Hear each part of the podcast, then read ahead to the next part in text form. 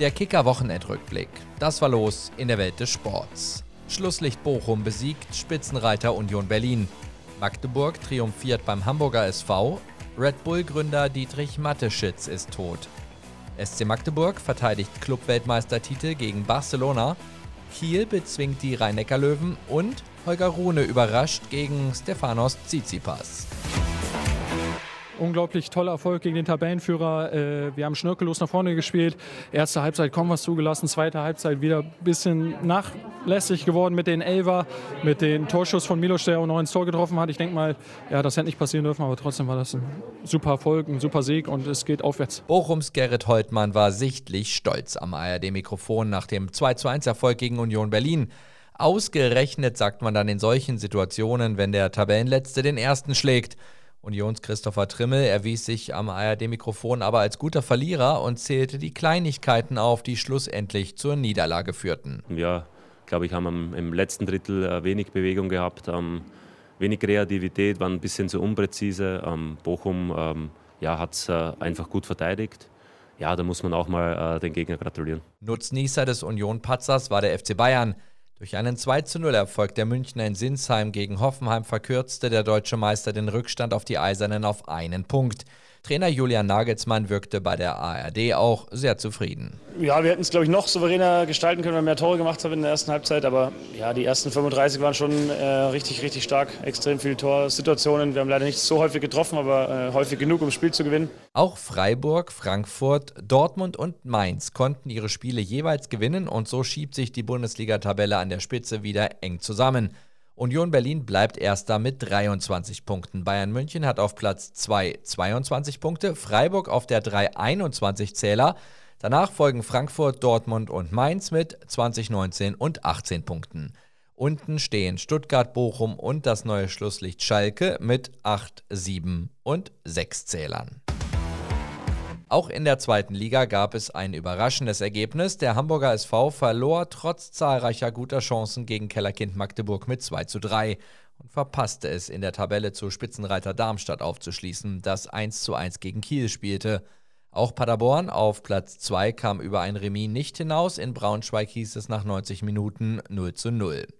Bielefeld landete gegen St. Pauli einen 2 zu 0 Befreiungsschlag im Keller und gab die rote Laterne des Tabellenletzten an die Spielvereinigung Kräuter Fürth ab. Die Kleeblätter verloren zwar mit 1 zu 3 in Heidenheim, sind aber auf der Suche nach einem neuen Trainer fündig geworden. Ab sofort übernimmt an der Seitenlinie Alexander Zorniger. Das Achtelfinale des DFB-Pokals wurde ausgelost. Gespielt wird aber erst in drei Monaten nach der WM-Pause. Dann kommt es unter anderem zu vier Bundesliga-Duellen. Union Berlin empfängt den VfL Wolfsburg. Im Revier hat Borussia Dortmund die kurze Reise zum VfL Bochum vor sich. Die Mainzer wollen im Heimspiel für eine Überraschung gegen Rekordpokalsieger Bayern München sorgen und RB Leipzig bekommt es mit der TSG Hoffenheim zu tun. Alle weiteren Duelle und eine komplette Übersicht finden Sie wie gewohnt auf kicker.de. In der Premier League hat Tabellenschlusslicht Nottingham Forest überraschend einen Dreier gegen den FC Liverpool eingefahren. Beim 1-0-Erfolg schoss ausgerechnet Taiwo Avoni das Tor des Tages. Avoni, der in der Bundesliga unter anderem für Union Berlin spielte, hat auch eine Vergangenheit beim FC Liverpool.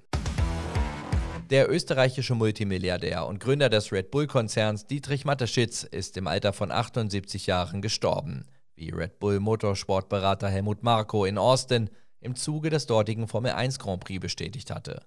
Zuletzt hatte es bereits vermehrt Berichte gegeben, nach denen Mateschitz an Krebs erkrankt war.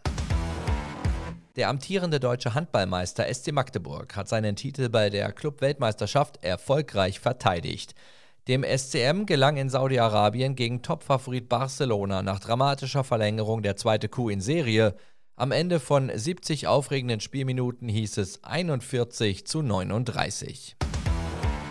Auch in der Handball-Bundesliga wurde gespielt.